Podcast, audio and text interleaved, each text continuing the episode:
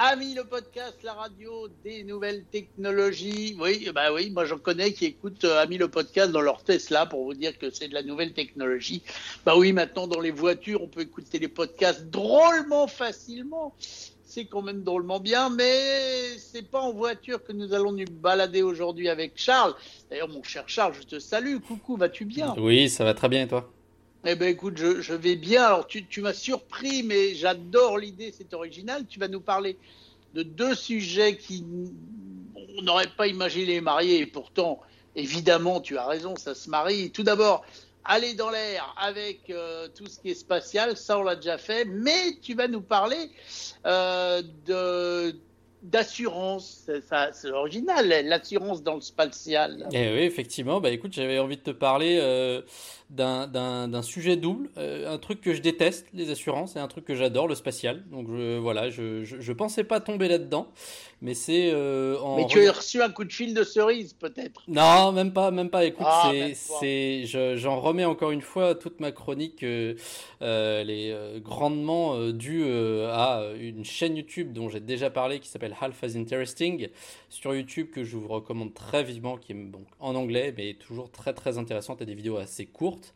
Euh, on avait euh, parlé ensemble la dernière fois de l'algorithme de Spotify. Voilà, c'est pour ça. C'est ah oui, c'était passionnant. J'y pense souvent quand j'écoute des playlists eh Spotify. Et bah, bah, maintenant, tu penseras au satellite avec tout ce que je vais te raconter sur leurs assurances.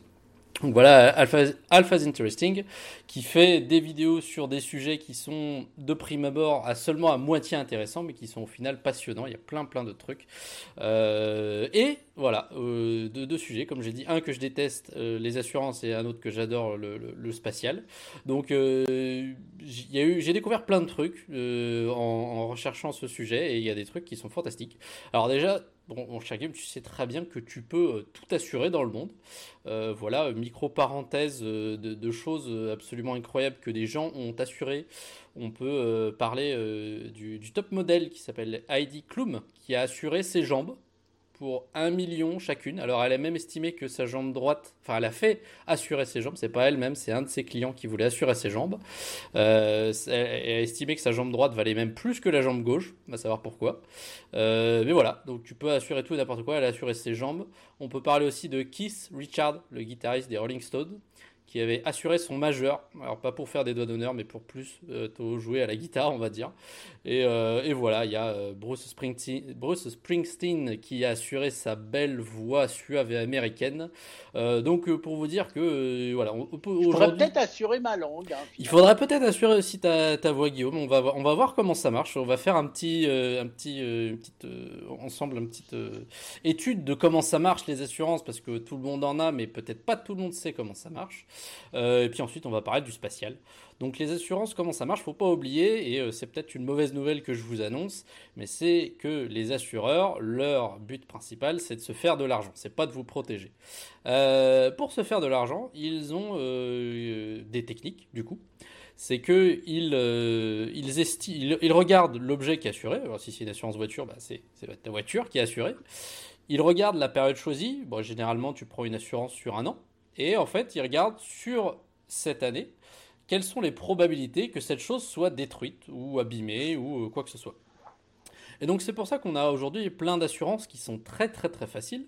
Euh, je pense à des assurances vie, à des assurances voiture, euh, parce que euh, l'objet, on, le connaît bien, on connaît bien la voiture, on connaît bien, tu peux bien connaître la personne, la durée, bon bah voilà, un an, etc. Et en fait, c'est surtout qu'on a énormément d'informations, on a énormément d'études qui sont faites sur les accidents de voiture, donc on peut connaître en détail pour pour 100 accidents quel pourcentage est dû bah, des mauvaises conditions du véhicule, à des mauvaises conditions du, du, de, la route, etc. Si c'est des accidents fatals, si c'est pas des accidents fatals, il y a plein, plein, plein de données depuis des années. On continue toujours d'alimenter ces informations.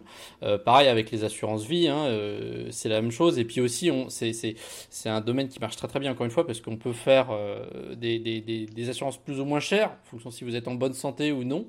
Euh, voilà, donc c'est en fait tout, un écosystème d'assurance qui marche très bien. Euh, euh, les, assurances vie et les assurances voitures, notamment, tu peux rassurer encore plein de choses, des bâtiments, des, des, des, gens au bout des doigts d'honneur, si tu veux aussi, comme on l'a vu. Mais ça devient beaucoup plus difficile pour le spatial, notamment les satellites. Euh, bah, Tout simplement parce qu'en en fait, on a un gros manque de données et c'est très compliqué de faire des études sur euh, des cas très très larges. Euh, voilà, si tu veux assurer une personne contre les, les, les, les morsures de requins ou les, les, décès par chute de noix de coco, eh bah, tu as des données annuelles qui disent bah voilà, tous les ans, il y a environ 38 personnes qui meurent à cause de, de, noix de coco ou de requins, peu importe. Et, et, et, tu peux faire des études. Ah bah, lui, en plus, il habite en métropole, il y a très peu de chances de se faire tuer par l'un des deux. Euh, et du coup, c'est très facile de faire des études à droite à gauche. Et ça l'est beaucoup moins avec les satellites parce qu'il y a beaucoup moins de lancements et on va le voir que c'est un, euh, domaine qui est très compliqué où c'est très compliqué d'avoir des informations. Alors, euh, il faut savoir que les assurances des satellites donc là, je parle vraiment des assurances que des satellites, pas des, pas des fusées. Donc euh, voilà, ta société, euh, euh, tu veux mettre dans l'espace un satellite pour, je sais pas, prendre des photos, faire des relevés météo, faire de la télécommunication, etc., faire des, des, relais 4G, des, tout ce que tu veux. Eh ben, tu vas créer ton satellite et tu vas demander à une société de le mettre en orbite à ta place. Mais du coup, puisque tu as investi beaucoup d'argent dans ton satellite, tu vas essayer de prendre une assurance. Et le job de l'assurance, ça va être très compliqué. Et euh, il y a très peu d'assurances qui font euh, de l'assurance de satellite parce que, bah, comme je l'ai dit, c'est très compliqué. Il y a trois phases euh, d'assurance de satellite. La première, c'est la plus facile, c'est l'assurance pré-lancement. C'est une assurance qui va intervenir de l'assemblage de ton satellite jusqu'à sa mise en place dans le lanceur, même jusqu'au moment euh, de mise à feu de la fusée, euh, le, point de non-retour, le point ne peut plus euh, annuler la mise à feu de, la fusée. donc c'est une assurance très simple, comme je l'ai dit, parce que elle couvre l'assemblage du satellite, le transport et la mise en place dans le lanceur. L'assemblage, c'est très facile parce que bah, ton satellite, il y a de fortes chances qu'il soit assemblé dans une usine ou dans un laboratoire. Euh, des usines et des laboratoires, il y en a toute une flopée sur la Terre. C'est facile de les étudier, c'est facile de faire euh, des, des, des, des, études sur la, les, le degré de compétence des travailleurs, etc. S'ils font beaucoup de rayures sur le, satellite, etc.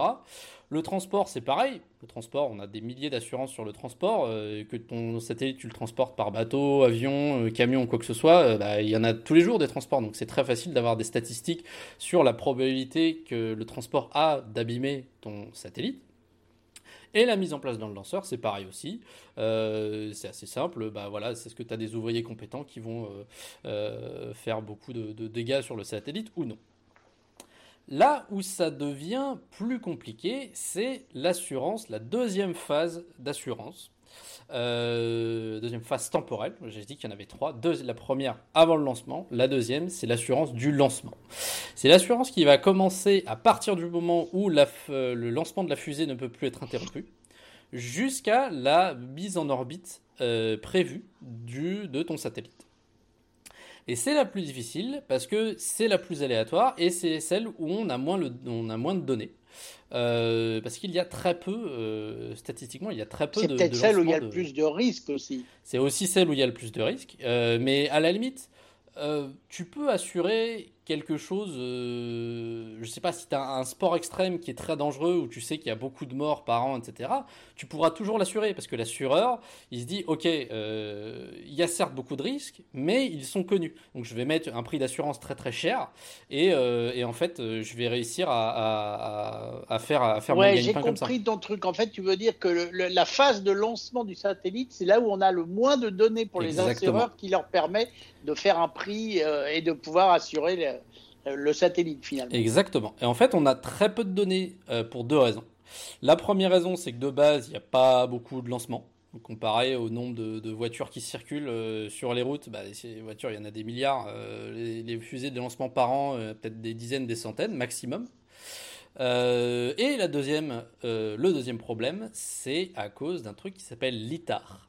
En, anglais dans le texte, c'est International Traffic in Arms Regulations. En français, c'est Réglementation américaine sur le trafic d'armes au niveau international. Et en fait, c'est un joli ensemble de règlements qui est absolument incroyable, que les États-Unis ont mis en place et, euh, et qui les font un peu régner en maître sur beaucoup, beaucoup de choses et dont j'avais pas du tout connaissance. Euh, donc ces règlements, ils embêtent beaucoup beaucoup de monde et notamment euh, à la fois euh, à la fois nous. Si tu vas sur la page, ça c'est des données que j'ai trouvées sur la page Wikipédia de, de, de l'ITAR.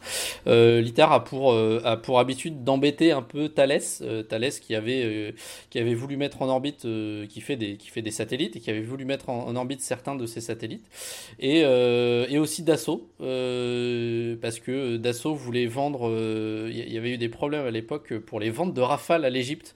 Et euh, ITAR s'était imposé. En fait, qu'est-ce que ça fait ITAR? ITAR, c'est euh, s'il y a un composant euh, électronique ou n'importe quoi, une vis, une, un circuit électronique, quoi que ce soit qui est créé aux États-Unis, qui est utilisé quelque part, il doit être tracé, il doit être suivi et, et, euh, et, euh, et, si tu l'utilises, si tu d'assaut et que tu utilises un composant américain, tu es obligé de déclarer à qui tu vends ton produit et il faut que ce soit suivi, etc. Et donc, euh, comme je l'ai dit, ce qui est incroyable, c'est que ITAR à la fois embête Thales et Dassault, donc des entreprises françaises, et ils arrivent aussi à embêter leurs propres euh, entreprises américaines. On a notamment, voilà, sur toujours la page Wikipédia de ITAR, euh, le, cas de, de, Boeing, qui a dû payer en 2006 plus de 15 millions de dollars d'amende, euh, parce qu'il avait vendu entre 2000 et 2003 80 14 avions civils, donc Boeing voilà qui fait des avions civils, mais sauf que ces avions civils ils étaient équipés d'une puce, une puce qui s'appelle la QRS 11, et en fait qui est un capteur gyroscopique, donc c'est un capteur qui permet de, connaître l'orientation de, l'objet, en l'occurrence de, l'avion, sauf que c'est un capteur gyroscopique qui était fabriqué aux États-Unis et qui était en particulier utilisé dans des systèmes d'orientation de missiles euh, de type Maverick, donc des missiles euh, pour la guerre, des missiles euh, qui assurent des avions de chasse.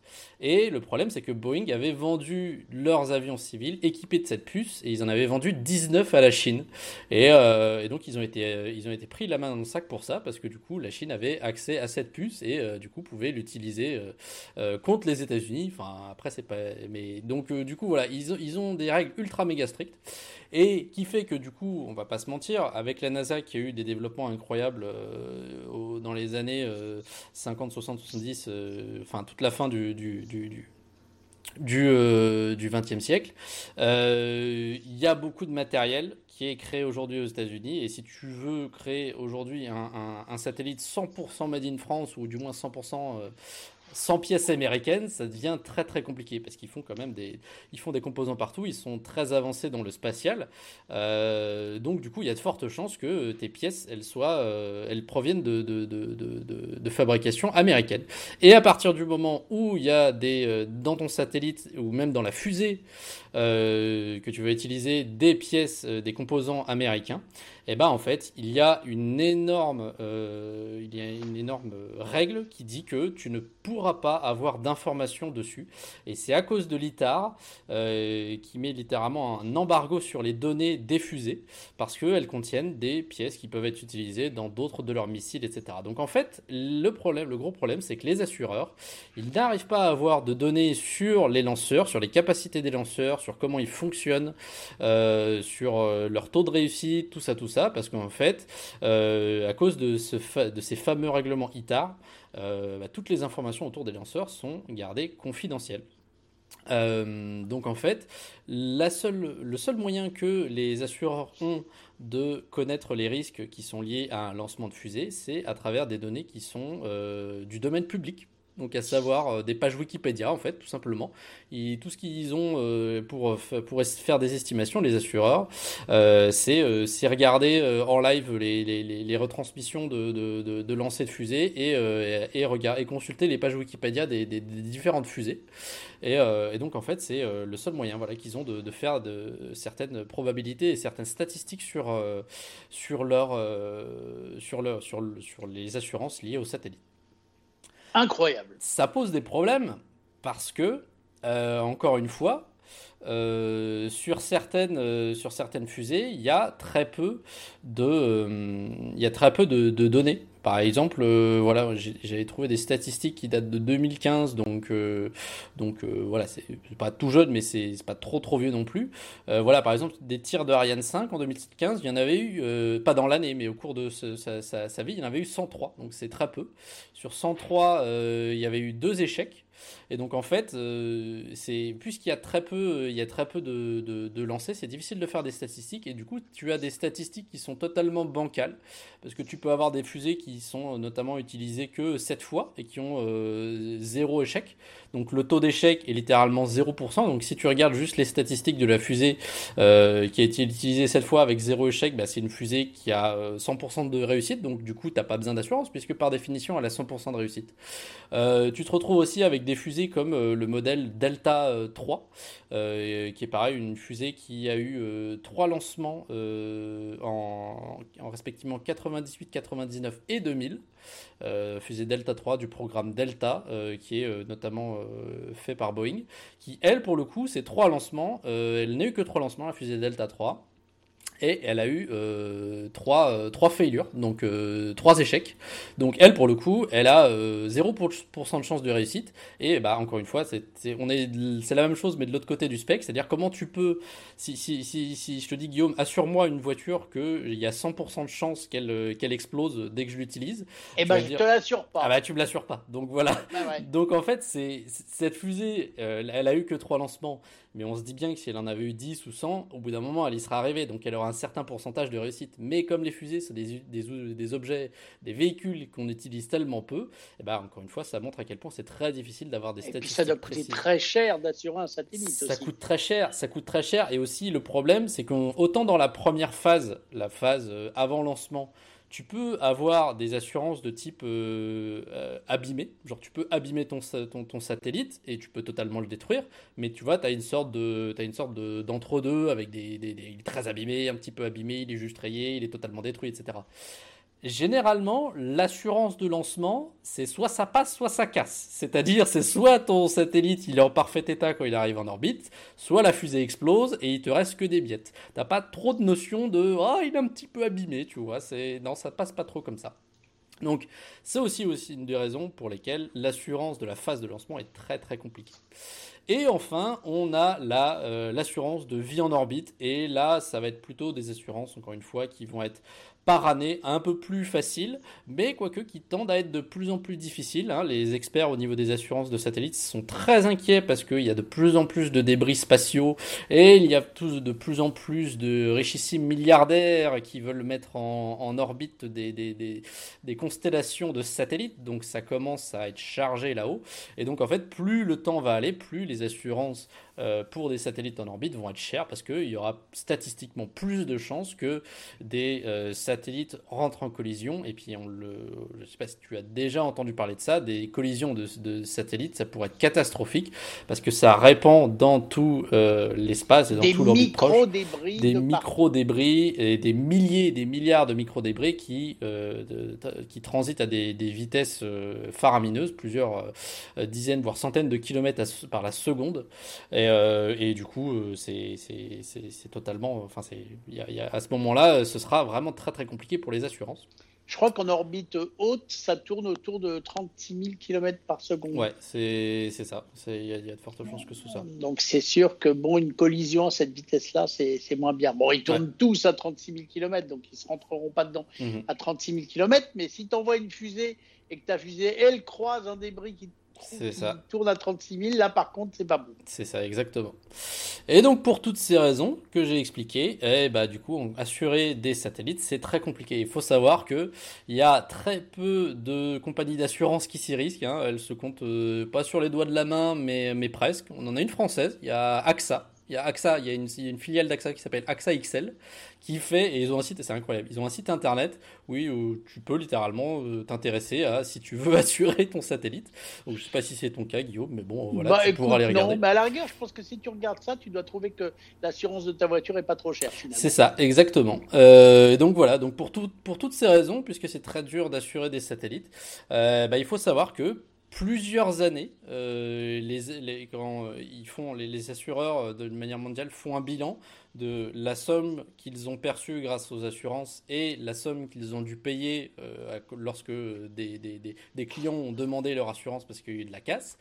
Et donc ils font le bilan de, de, ce qui rentre dans les caisses et ce qui sort. Et pendant plusieurs années, le bilan est négatif, notamment 2019, 2018, 2015, 2013, 2007, 2001 et 2000. Voilà, ça c'est des années où euh, les, firmes d'assurance, les compagnies d'assurance ont, euh, perdu euh, de l'argent et n'en ont pas gagné. C'est assez rare au niveau des assurances. Comme je l'ai dit, le but d'une assurance, c'est comme n'importe quelle autre entreprise, c'est de faire de l'argent.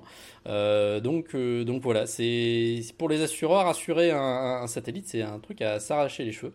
Dernière parenthèse, il faut savoir, voilà, c'est un petit truc rigolo, il faut savoir qu'en France, c'est obligé d'avoir aussi une assurance protection civile pour les euh, satellites, parce que euh, il y a des règles de l'ONU qui disent que si un État euh, veut envoyer un satellite, il est responsable des dommages qu'il cause à autrui si le satellite venait à s'écraser euh, ou euh, bah, n'importe quel type de dommage fait à autrui.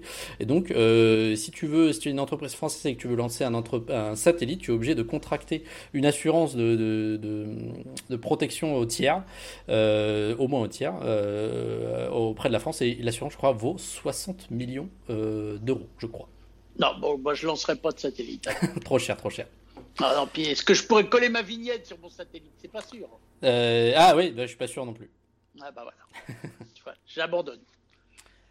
Eh ben, bon, ouais, voilà, bah, c'était tout. passionnant. Hein. Écoute, alors, je- franchement, j'ai adoré parce que au moins, on l'entendra nulle part ailleurs. Je trouve ça génial, j'adore. Tu nous as fait en plus euh, voyager dans l'inédit parce que personne ne parle de ça. Et pourtant, c'est une réalité. Donc, euh, je t'applaudis euh, totalement et numériquement sur à 1000 podcasts. D'ailleurs, si vous aussi vous voulez euh, applaudir Charles ou faire des commentaires ou lui poser une question ou le lancer sur un sujet, euh, aussi bien du jeu vidéo que du spatial, que de l'aviation, que autre chose, on ne sait jamais. On ne sait jamais. 01 76 21 18 10, c'est le numéro euh, d'Ami qui n'a pas changé. Amilaradio.com, vous pouvez nous écouter. Et puis aussi, bien entendu, en DAB+, sur Paris, Poitiers, La Rochelle et Monaco, et bientôt d'autres villes. On continue à travailler pour vous, mon cher Charles. Merci. Et merci à toi aussi. Et à bientôt pour de nouvelles aventures. Salut